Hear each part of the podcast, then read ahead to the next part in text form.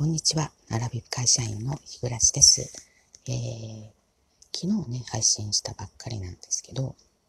なんかあの、今ね、ラジオトーク、すごくあの、ライブもだし、えー、収録の方もね、えー、なんかイベントやっていて、すごくこの、活発になりつつありますよね。うん、にもかかわらず、私はこの、えー、新しい年度に入ってから、あの、ほとんどえー、聞くばっかりで、何の活動もできていなくて。で、えー、しかも昨日、予選投票権でしたっけ、えー、をいただいてから、なんとなく、なんか自分もなんかやらなくちゃという気にはなったものの、なんせ収録する時間がなくてですね、あの、ゆうべ、あの、配信したのも、本当に、あの、夫がお風呂に入っている。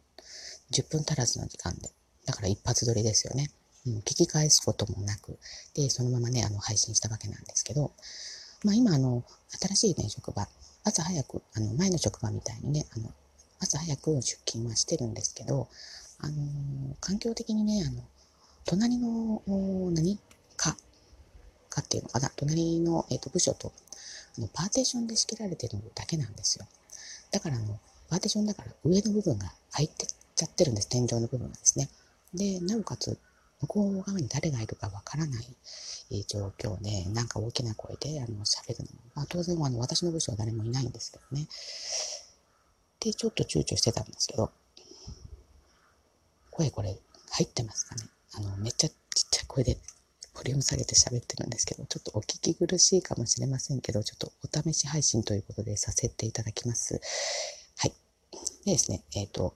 今日話そうと思ったのは、あの、嫌われる勇気って覚えてますかね？私、あの、ゆうべ、あの、怒らないコツっていう、あの本、これも多分、そんなに最近の本じゃないと思うんですけど、まあ、図書館なので、やっと私に、あの、借りることができる順番がね、回ってきたから借りただけなんですけど、で嫌われる勇気っていう本がありましたよね。これ多分ですけど、6、7年ぐらい前の本じゃないかと思うんです。で、あの、前のね、えっ、ー、と、いた部署で、毎朝朝礼やってたんですけど、えー、一人ずつね、まあ、朝礼って言ってもね、あの、仕事、業務に関することではなくって、あの、みんながやっぱり人前で喋るっていう、あの、訓練がてら、じゃないですけど、プライベートな話で、まあ、可能な範囲で、みんなの前で、あの、朝3分間スピーチみたいなのをするっていうのをやってたんですよね。で、その時に、あの、嫌われる勇気っていう本をね、読みましたっていう、あの、同僚の女性がね、いたんです。えー、当時ね、まあ、あら、フィフですかね。40代でしたけども、後半だったので、はい。で、その方が、嫌われる勇気っていう本を読みましたっていう内容を紹介されたんですけど、あの、その方、私から見ると、あの、自由にやってる感じでした。言いたいことは言うし、人にですよね。言いたいことは言うし、やりたいことをやるし、みたいな、あの、自由奔放な、うん、この人絶対に敵も多いだろうなって思うような方だったんですけど、あの、まあ、ある意味羨ましかったんですよ。あの、人の目を気にせずに、こう、自分が貫けるっていうのは、あの、ストレスがね、ないんじゃないかなと。で、思っていた人がね、この嫌われる勇気っていう本を読んでるんだと思ったことに、ちょっと、あの、ブブッとなったっていうかですね。はい。この人やっぱり気にしながらやってたのかな、みたいな。そう思うとなんとなく、こう、その人のことを、こう、崇拝っていうかね、えー、尊敬してた部分が、ちょっとなんか、下がっちゃった感じではあるんですけれども、まあ、ああ見えて、やっぱり人のこと気にしてたんだなと。で、えー、私なんかね、あの、ちょっと HSP 気味なところもあり、本当に人の目が気になる。あの、以前もね、話しましたけど、人のことが気になるから、あの、まあ、要するに人から注意を受けたり、後ろ指さされたり、そういうことがもう絶対ダメなんですよね。ダメージが大きいんですよね。うん、なので、あの、誰が見ていないところでも赤信号は絶対にあの渡らない。はい。あの、法令遵守ですね。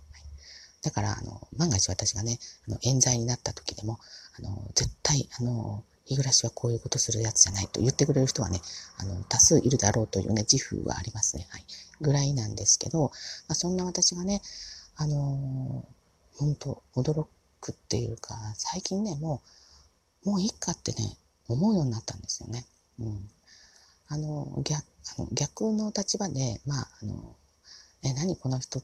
まあ、好きなこと言ってるね、好きなことやってるねっていう人がいたとしても、まあ、どうなんでしょう。そんなに、えー、その人を毛嫌ったり、あの、例えば話もしたくないとか、まあ、無視とか、まあ、私も含め、誰も周りもそんなことしないし、まあ、あの、かといって特別にこう、誰々が気に入ってるから、ものすごくベタベタして私生活も、あの、ずっとこう、えー、一緒に過ごしたいとかね、あの、お休みの日はどっかで遊びたいとか、えー、ずっと電話で話してるとか、そういうなに仲のいい人もいないわけなので、まあ、みんなほどほどに離れたところで、自分からですね、こう半径保って、えー、生活してるなと。それは私がそうなんだから、多分他の方も、ほぼ今はそんな感じじゃないかなという気がしてき始めたんですよね。うん、なので、あの、あまりもう気にすまいと。前はね、あの、例えば同じ部署で、まあ私今日用事があるから休もうかな。大した用事じゃないけど、まあ休もうかな、みたいなことがあっても、他の人が、あの、先を越して休みますって言ったらもう私辞退してたんですよね。やっぱりあの、残った人がね、やっぱり人数減ったら大変だろうなとかね、こういろんなことを考えてんで、後出しの私の方が、こう、恨まれるんじゃないかとかね、うん、そんなことを思ってたりしてたんですよね。もうやめたと思ってね、あの、疲れました。だから、あの、まあ、ちょっとずつですけど、そんなに人って変われないけど、まあ、いいきっかけになったのが、えー、まあ、今年ね、あの、部署移動して、まあ、私のことを知っている人が誰もいなくなった、えー、ということですよね。まあ、ちょあまあ、若干一人だけいるんですけど、まあ、その人も、あの、私の上っ面しか知ってないので、まあいいかなと。うん。いうことになりました。でもね、あの、やっぱり元々が、あの、こういう人間なんで、あの、言動、自分の言動にね、後から思い悩むこともあるんですよ。でもね、もうあえてそこは、もういいやいいや、もう言っちゃったこと、やっちゃったことは、もう後には戻れないということで諦めるように、えー、最近はね、しています。はい。残された人生ね、あと、まあ平均寿命でいけば、あと30年は硬いかなと思うんですけれども、その間ね、まあ少しでもこう心の負担をね、少なくして、えー、明るく過ごしたいなとね、思いますよね。はい。ということで、まあ、なんてことはない、えー、お話をしてしまいましたけれども、声がちゃんと入ってるんですかね。すっごくひそひそ声で話をしてみました。はい。えー、こんな感じで、えー、